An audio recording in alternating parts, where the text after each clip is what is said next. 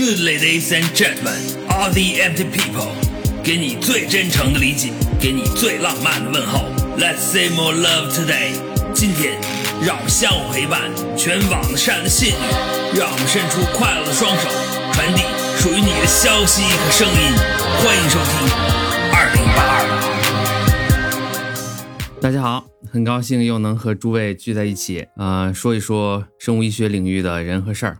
今天和大家一起聊天的是中文世界的著名科普作者，北京大学医学院客座教授，食育儿童公益基金会的秘书长李志忠博士。大家可能更熟悉菠萝这个名字。菠萝你好，哎，你好。嗯，在座的还有我们的老朋友，从事癌症药物研发的 Jessie 博士。大家好，我是 Jessie，我是菠萝多年的忠实粉丝。正是得益于 Jessie 的大力宣传和引荐。我们才有机会请菠萝来跟大家一起聊聊天儿哈。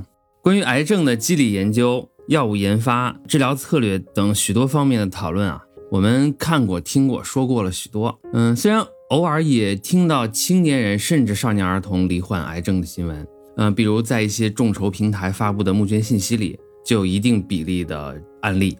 但是印象中，癌症总是与人们的年龄有着显著的关系。直到了解了菠萝创办的食育儿童基金会呢，我才意识到，并且逐渐敢于正视中国儿童癌症患者的处境。前一阵子啊，我看了菠萝制作的节目，其中呢，菠萝也专门强调，就是他在做科普工作的时候，更注重的是科学思路的普及。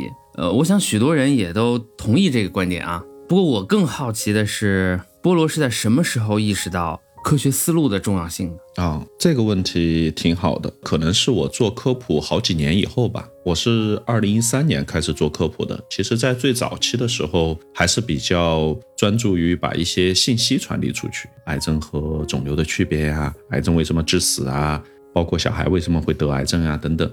慢慢的，当我进入到辟谣这个阶段的时候，就发生了很多很有趣的事情。就发现，无论你讲什么。对方都听不进去，他就生活在自己的世界里面，逐渐就意识到，其实人和人之间最大的差距不是年龄，也不是学历，而是你的思维方式和你能接触到的信息。某种程度上，你的思维方式会直接决定你接触到的信息，因为在现代这个人工智能推送内容的世界里面，每个人都生活在自己我们叫信息茧房里面啊，什么东西都进不来，然后你每天。都看到自己爱看的东西啊！有一个段子就是说，我的爸妈天天看头条嘛，因为他老在搜我嘛。他们就一直认为我是全世界最有名的明星，因为每天头条都是我，比什么迪丽热巴这些厉害多了。就是这个让我很感触啊！如果你没有一种科学思维、批判的思维，当你面对不符合自己的直觉的东西的时候，你一味排斥的话，你就越来越看不到和自己那种可能错误的观点不一样的东西，也就在错误的道路上越走越远。而且你还认为自己是多数。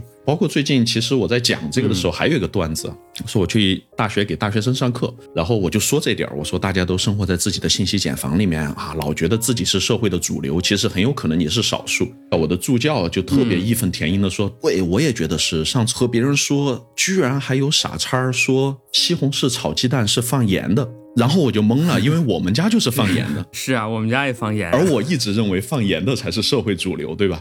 然后我就进行反思，我说到底是他生活在他的小圈子里，还是我生活在我的小圈子里？结果后来我们到课堂上去举手嘛，结果发现啊，我其实还是主流啊，百分之八九十的人家里还是放盐的。那你们这助教好意思吗？这个如何面对你啊？哇，他就很尴尬了呀，可能又对我说的那句话有了更深刻的认识。啊，但很有意思啊！就哪怕是受过非常良好教育的人，就通过现代的一些生活圈子啊，其实你会容易产生一种幻觉，就是你的所有的思想、你的所有的观点都是主流啊。其实很多时候这都是不对的，这对科普很重要。对，我想知道你是在哪个学校上课的时候 遇到了这种情况？呃，我只能说我现在在两所大学上课，清华大学和成都电子科大。其中的一所啊，这个 我们就假装它是清华吧，好不好？我以为是北大。啊。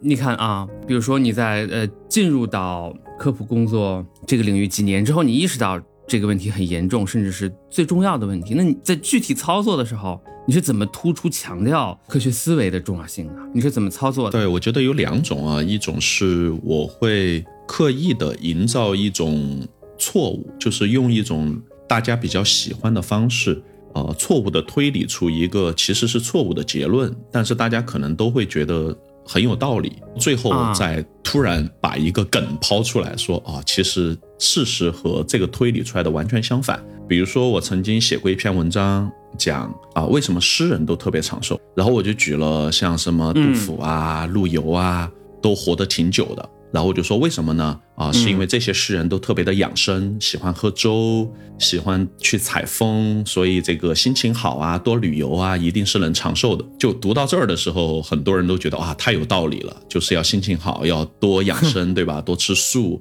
我还从他们的诗句里面找了一些他们生活方式的东西来印证，说他们确实是很养生之类的。最后我抛出来这个结论其实是错的啊，不是诗人长寿啊，是只有长寿的诗人你才知道。但凡短命的诗人，你根本不可能在历史上留下痕迹。我说，历史上有很多非常知名的诗人，现在都叫匿名诗人啊。他们写了一两首非常牛的诗，但是英年早逝了，所以就再也没有了啊。就通过一些呃，可能大家自己找到自己的思维的漏洞，可能更有用，因为没有人愿意被教育啊。你要告诉他你是错的，其实是很难的。啊，你让他自己能感受到这个里面的一些荒谬和讽刺吧。哎，这特别关键啊，深有感触。这就是哪怕是平时聊天的时候，常会犯的错误，就是因果倒置的问题。嗯，科普这事儿啊，我查了查，说是现在的科普呢，这么三个方面要突出：一个是科学内容的供给，还有一个是伪科学信息的治理，第三个是人们的科学素养的提升。嗯。菠萝是不是常年跟这个伪科学斗争？对我其实现在越来越不喜欢和伪科学斗争了，我现在都是在向伪科学学习啊。伪科学确实是有值得学习的地方，因为它虽然不符合科学的道理，但是它符合传播学的原理。没错，就是它是迎合大众的胃口。它首先简单明了，然后又充满希望，因为大众不习惯去辩证的、复杂的看待一个事实，他希望传播的源头给他一个确定的信息。嗯，你看啊，我就顺着 Jessie 这个举几个例子，大家肯定有感触。嗯，比如说我们在公众号里面，在各种平台上看到信息的时候呢，它推送过来的都是什么？都是两个字打头的，刚刚、突发、重磅，后面再跟一感叹号。比如我给你举个例子啊。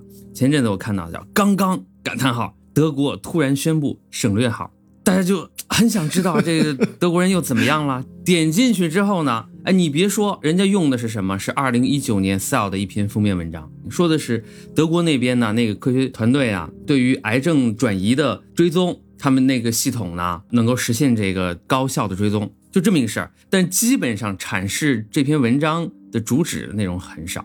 主要都是什么各种图片推荐，各种什么包治百病的十全大补丸，什么一针九万八千块钱可以预防十二种癌症的疫苗，什么外国老医生气血推荐，全是这个。对啊，这菠萝感受怎么样？人家就很专业嘛，所以就是震惊突发。前段时间 特有感触，我最近也在学习他们的标题哈。你说的很对，其实标题第一个是大量的感叹号。简单粗暴，第二个是要留有悬念，对吧？一定是省略号，先把你骗进来再说。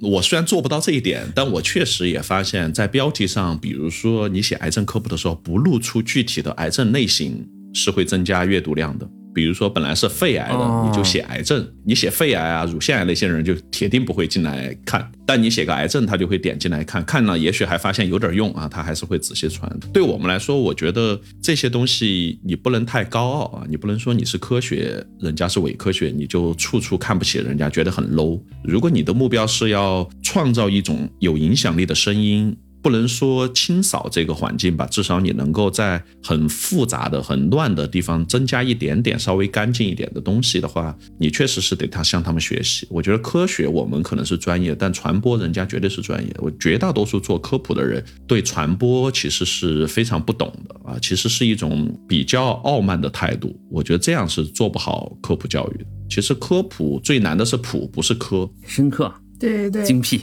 这是我们值得学习的。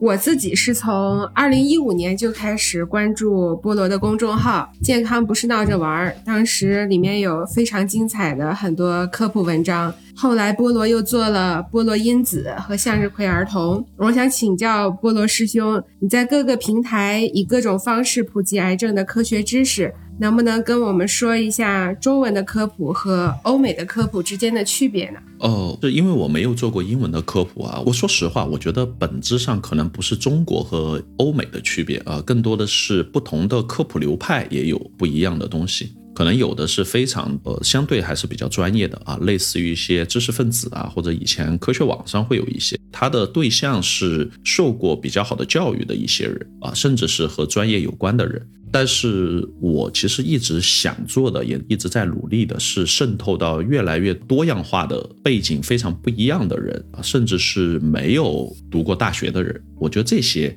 是我们最应该帮助和影响的人。要做到这一点非常非常的困难，所以你看到，虽然我从一三年到现在啊，也是不停的在探索新的东西。你说到你从一五年就关注我呀，首先很感谢你，但其实那不是我的目标，因为你完全不是我的目标人群。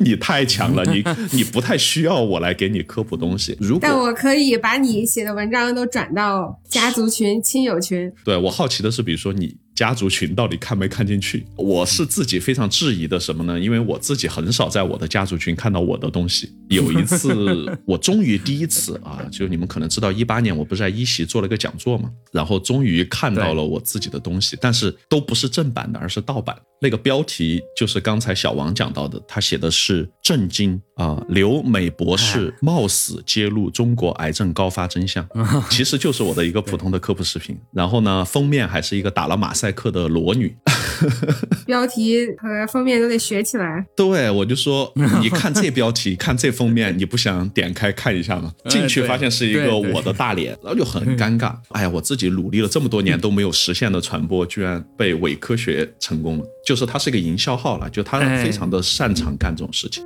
从一三年到一六年左右，我的科普还算有点名气。其实主要还是在圈内，第一是包括像 Jesse 啊啊专业人士，还有就是患者和家属。真正说让大众知道，还真的是一八年的那一次。但那个给我很大。嗯叫什么呢？鼓励吧，就觉得有些东西你反复的讲，不停的讲，换方式讲，可能还是能帮到更多的人。同一件事情啊，你得重复好多遍，大家才会当回事儿。得换方式，真是得换方式。就为啥这次去参加脱口秀？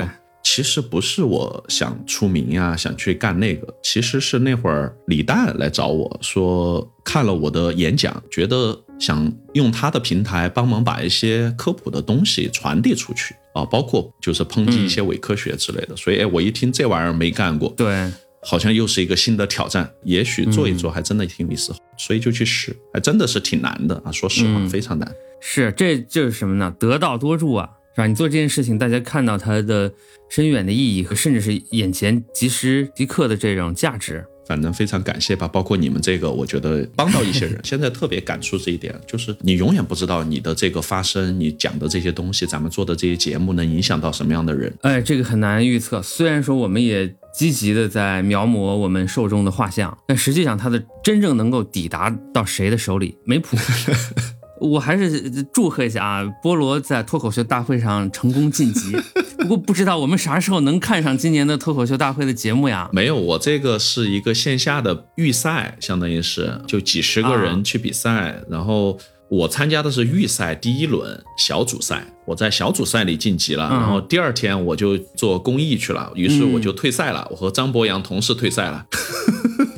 退赛了，你没有继续比下去，我就没有继续比了啊！他们也很崩溃啊！我还期待你会成为清华的李雪琴呢，但还有机会，也给大家讲，第一个弃赛了，这个。确实比较可惜，但当时因为很早就定了要到呃儿童医院去工作，去重庆，然后先去江苏，再去重庆啊。就我一般是这个本职工作肯定是要远远高于我去参加脱口秀这件事儿，所以这个我是不会改的。但另外一方面呢，嗯呃，效果也对我挺好的啊，就还有面试的机会。经过导演面试，我算是一种复活赛，呃类类似吧。其实多数人是通过面试进去的啊，你还有机会，我还有机会，但是谁也不能保证。那我会努力，加油！我觉得你会再进一步的。但对这事儿，你预计你能走多远？我给自己定的目标。就是干一轮儿。我我希望通过这个平台让大家知道我，然后就结束了。如果说是像你说李诞强烈要求你去加入的话，他可能还是会尽量帮助你在客观公正的情况下多走几步。我觉得这事儿是这样的，就是第一呢，我非常感谢他们对我的这个支持，这个真的是非常感谢，因为我没有办法和他们签约。对吧？我不能成为他们的艺人，其他的人可能都会愿意出名啊，成为艺人之类的，这是一个很好的职业和发展。但对我来说，因为我公益的形象，不会说啊把这个变成一个职业。脱口秀完全不是我强项啊，这个是要有清醒的认知的。就李雪琴是一个天才啊，这种人不仅是放在北大，放在中国都是万里挑一的人，他只是。碰巧在合适的时间出现在了这个舞台上，找到了他自己非常擅长的一个东西。他就是一个脱口秀的天才。我问过很多脱口秀的演员，他们看过雪琴的稿子，都告诉我说他以前的文学背景是非常非常强悍的。就你看着特别简单的东西，其实背后他的也是铁岭铁岭第一名啊，当时对吧？啊，对啊，也是北大传播学院的，应该是，所以他懂的东西非常的多，只不过被他的扮猪吃老虎的外表所蒙蔽了。而这种事儿是我极其匮乏的，我能讲一些好玩的东西，但我没有积累。啊，另外，人家还有那么多职业的脱口秀演员，不要用自己的爱好去挑战别人的饭碗。所以，不管是主观的还是客观的，我都预测自己走不了太远啊。但是呢，我会非常珍惜这次机会，会好好的表现，肯定对得起啊他们的信任和邀请。中学的时候，我们那个班主任是语文老师，他就说上台演讲这件事情，他说如果说你今天的演讲时长是两个小时。那么你基本上不用准备，对你上去说就行。对，但如果说你的这个演讲只有十五分钟，那么你可能需要准备两个礼拜至少。我其实是从去年圣诞节就开始准备这五分钟，你看，就准备了大概五个月。好想听到你这五分钟的表演。我如果我面试通过了，我第一次上台讲，应该就讲这五分钟的东西，可以帮我帮我那个祈个福，插两根香什么的。我 会帮你祈福的。我前阵子看见菠萝在朋友圈转发了一条网友给菠萝的留言，非常有意思。我在这儿给大家稍微念一下。好，这些癌症科普，我个人觉得很有用。不过佩服他的同时，我一直都在思考一个问题：他作为一个高科技人才，清华学霸，美国博士，如果只从事科研，会不会好一点呢？毕竟，如果从事科研，发明新药，那可能改变成千上万人的命运。但目前他就是做一下针对普通人的癌症科普，会不会有点浪费呢？而且他做的这些简单的科普，其实九八五、二幺幺的学生都可以做，为什么不把这些机会留给其他人呢？菠萝来给我们回应一下这位网友的问题，为什么呢？我就是喜欢抢人饭碗，没办法。啊，没有了。我觉得咱们仨的话，应该都能认识到啊，或者我也希望更多听咱们节目的人能认识到，科普其实是个非常专业的一件事情啊。别说二幺幺九八五，我觉得哪怕是一个博士，哪怕是一个教授，都是不一定能做这件事情的啊。所以大家不要低估了科普的难度。还是那句话，科普难的是普啊，而具有同时具备科学背景又能普的人是非常非常少的。我觉得我做了这么多年的尝试努力的话。啊，还是希望能继续做下去。当然说抢饭碗是开玩笑，我是希望能够让更多人看到做科普，呃，有意义、有价值，吸引更多人来做。我经常说，如果大家来抄袭我的东西啊，转载我的东西也好，或者是跳进来说，哎，就菠萝这种普通博士，对吧，也能够成网红，那我也要当，那我觉得我就成功了啊。第二个呢，我倒觉得从个人的价值选择和职业选择来说，我可能从来就不是一个特别循规蹈矩吧。就像当年我博士毕业，其实去药厂也是受到一些人的质疑，包括我自己的导师都觉得我应该继续做科研啊，觉得科研还做得挺顺利，为什么要去药厂？第一呢是个人的选择，我对制药什么是有一些想法的。然后第二个呢，我是一直讲说人是不能活在别人的期待之中的啊，人还是要知道自己是什么样的人。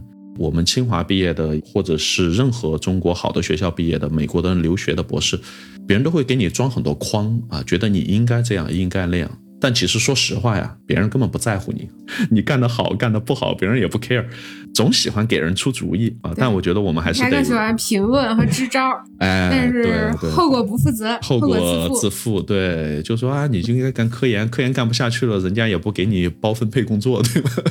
巴不得你干不下去呢。哎呀，是这个也是当网红这么多年的一个痛苦的经历，确实让我认识到了社会的残酷性，就更加的变得自我一点，就是你为自己活啊，为自己的这个理想和自己的兴趣爱好活。我甚至说我自己做科普做公益也不是很伟大了，或者无私，我觉得是蛮自私的，就是我觉得我在这里面能找到最大的快乐和自己最大的价值，这是我做事儿很大的一个出发点。我所以特别怕别人说你是个很伟大的人、很无私的人、很崇高的人，哇哇，千万不要扣帽子，因为我觉得我们本质上都是普通人，只不过走了学术这条路也好，或者怎么样，我觉得大家就把我当一个普通人，选择了一条好玩的事儿在做就行。我听了听刚才 Jesse 念的这一段啊，我感觉就是这位留言的朋友该不会是菠萝的托儿吧？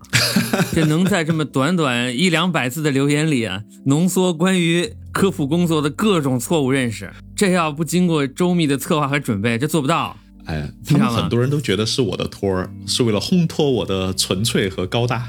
你看，你看，我就说吧，我这一听就是这种感觉。关键还在豆瓣上专门开了一个讨论，你知道吗？真的是感谢大家的关注。还有这种事儿，哎，是不是你你们基金会在背后拿这个资金扶持人家啊？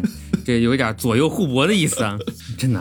不敢随便用这种东西，容易双刃剑，你也控制不了。现在的社会舆论，我觉得自媒体时代很可怕，就一件事儿爆发出来，你根本预想不到。对我还是愿意稍微回应一下这位网友这个意见啊，就刚才 Jesse 念的这一段。嗯，总的来说呢，科学知识、传播技能以及调动多方资源的能力缺一不可，当然也包括恒心，是吧？或者说你的兴趣。哎，这位留言的网友呢，他就是不断的强调科普工作表面上的简单，以此断定这是一件不需要多种专业素养就能做的事儿。我不相信这位朋友在实际生活中会真真正正的尊重和赞许其他看起来简单易行的工作。是的，因为也不知道从哪儿来的，我觉得也不便于评论啊，评论太多，确实越看越像托儿。等会儿误伤了友军，其实人家也许是非常关心我。人家关注你久了，自然这个对你的态度啊就会发生变化。你为什么没有按照我设想的那个样子做工作呀？对不对？你这话怎么说成这样？跟我想的怎么不一样啊？人就来了。我还在学习，没关系。当时看有一百多个留言，整体都还是挺正能量的，都跟咱们刚才讲的差不多、嗯啊。啊。包括别人骂我呀，或者批评我，我其实都不说话。你能不能给大家复述一个别人是怎么批评你的？呃，各种方面的，有的谩骂的比较无聊嘛，就是你让他不喝酒，他就骂你嘛，说这个酒是中国的文化，对吧？他说你这个汉奸就代表国外的来抨击中国的传统文化，就说国外的酒都致癌，中国酒绝对不致癌，因为都是粮食酒。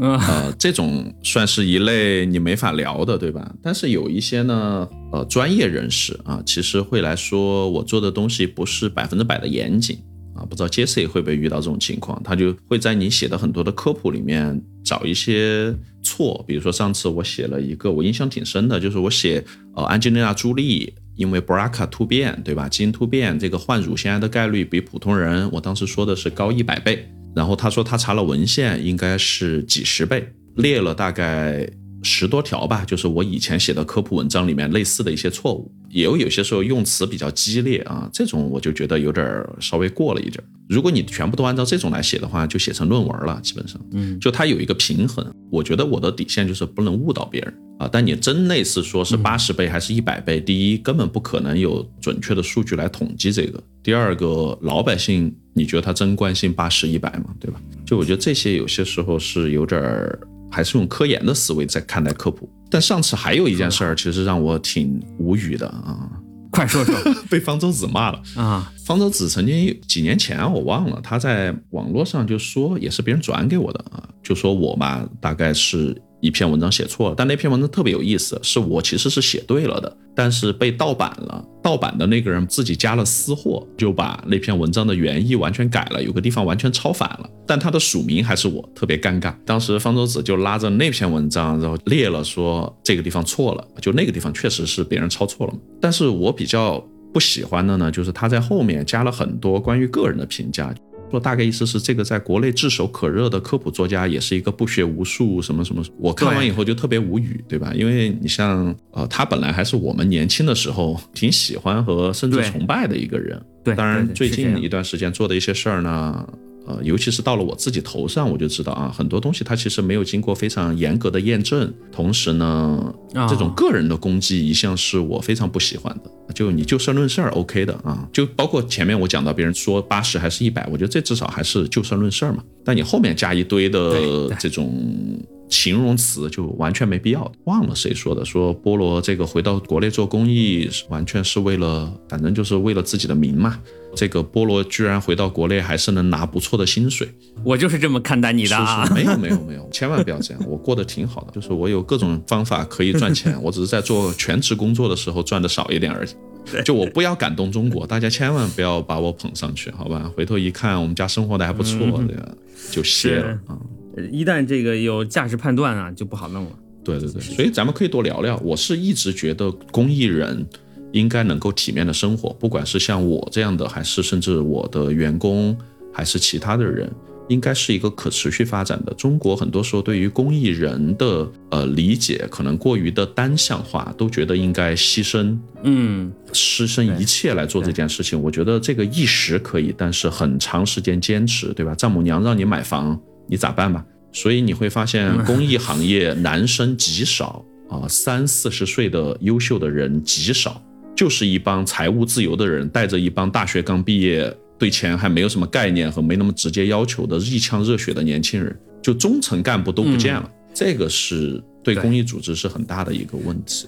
公益这个呀，我有许多比较尖锐的问题啊，没问题，要跟菠萝好好请教一下。不过在公益话题之前，我还是要赞美一下菠萝啊，他在那期呃一席的演讲上面，他就反复强调呢，癌症是。突变的积累，这说法就清晰明了。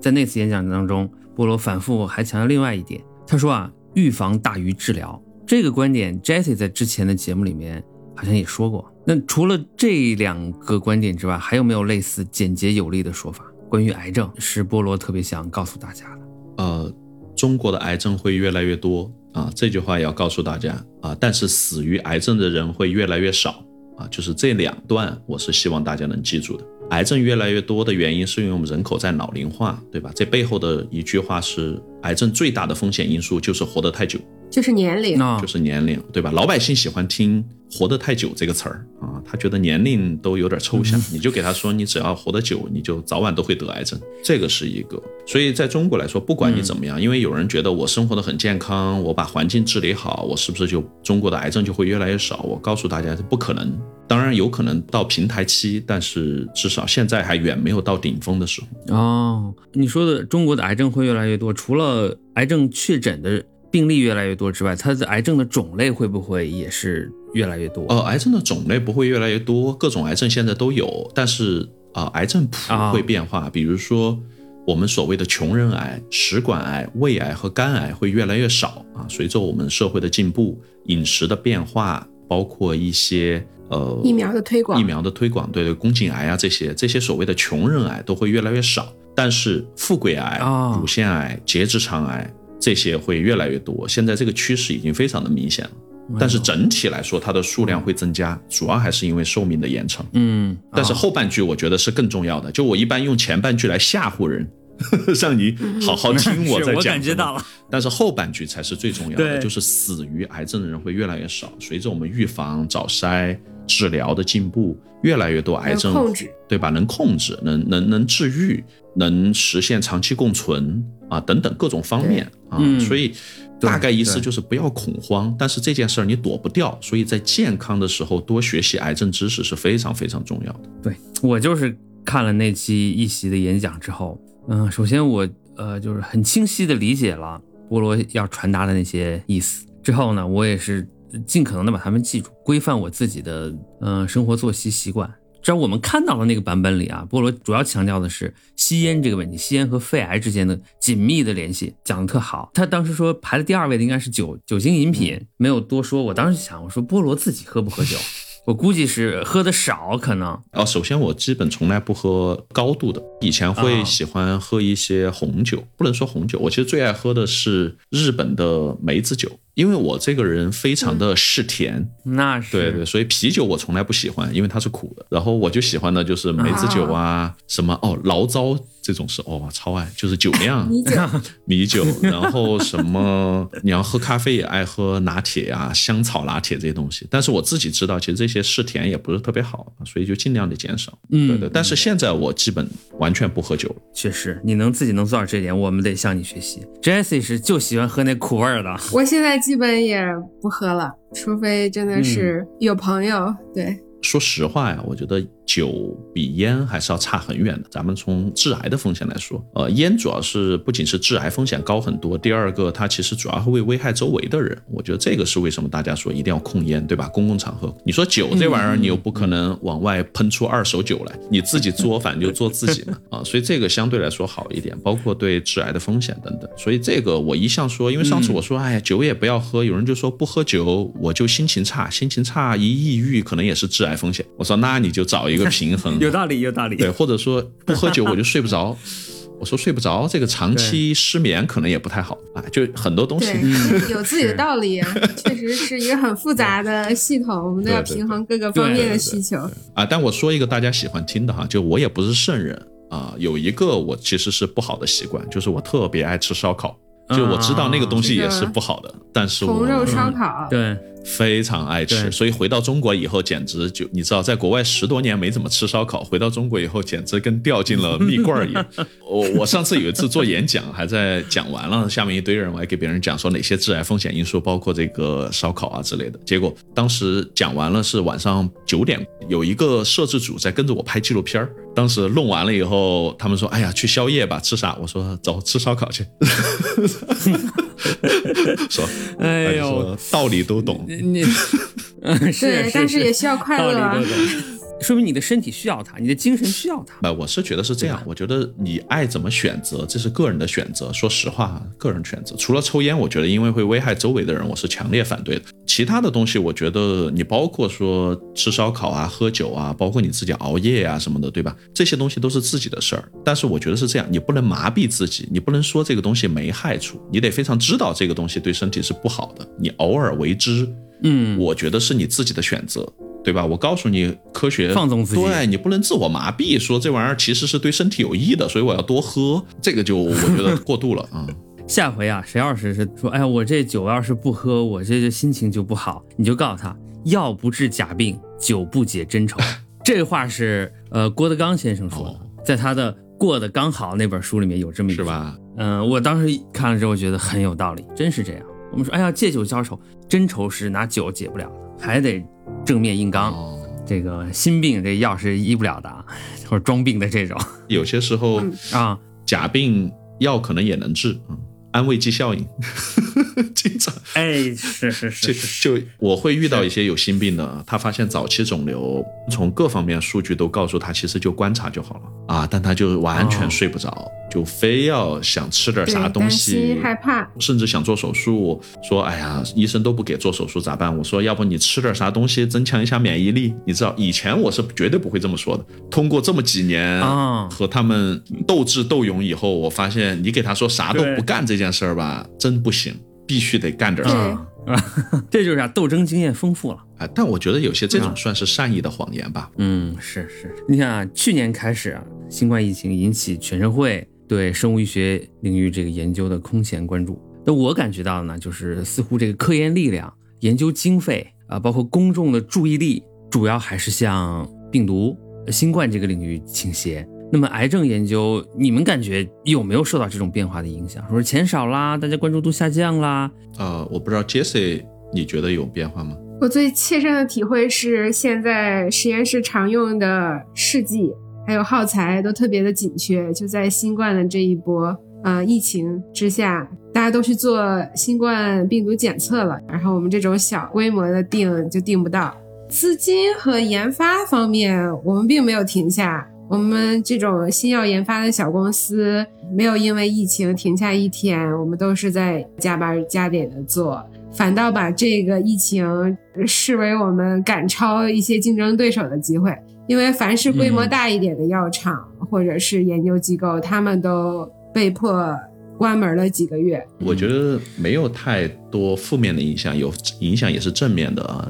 我觉得疫情是给生物医药行业带来了一波增量啊，就它不是在原来的饼里面的资源重分配，而是社会政府额外的投进来了很多的资源、很多的钱。你其实看最近的生物医药创投圈儿。依然是非常火热的啊，就是融资啊什么的，依然是非常非常大笔。当然，你要说受益最大的，肯定是做病毒相关的呀，尤其是疫苗的公司啊，很多疫苗的公司啊，前几年看起来都快不行的公司 啊，突然就大火啊，甚至也包括一些像 Modern RNA 这种，对吧？本来大家还有质疑啊，说到底这个商业化怎么做的问题，现在一下就 RNA 疫苗就一下火了。我觉得是让一些公司或者研究所或者研究的个人从中。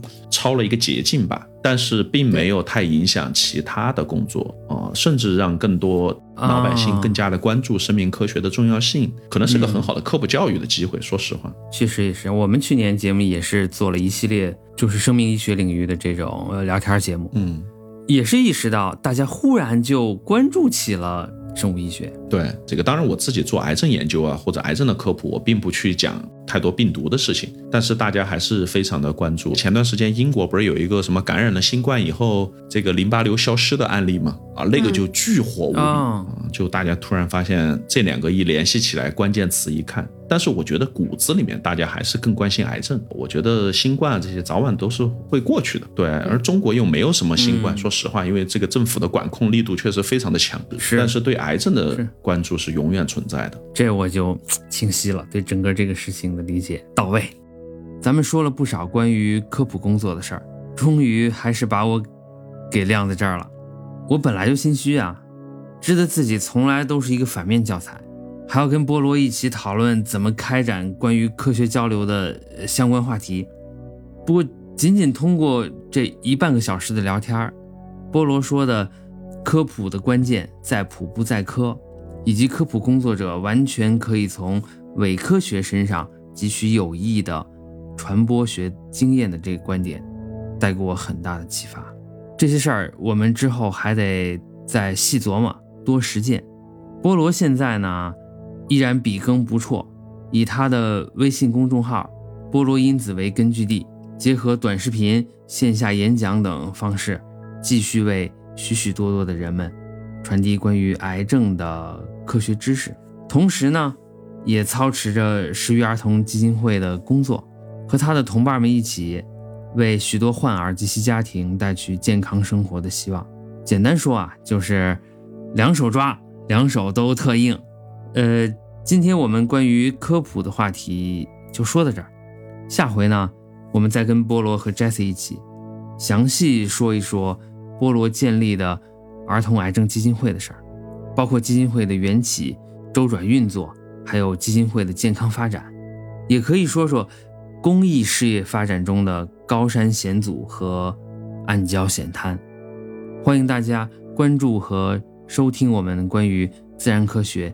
和相关事业的讨论，咱们下期再见。好嘞，下期再见。好，拜拜。嗯。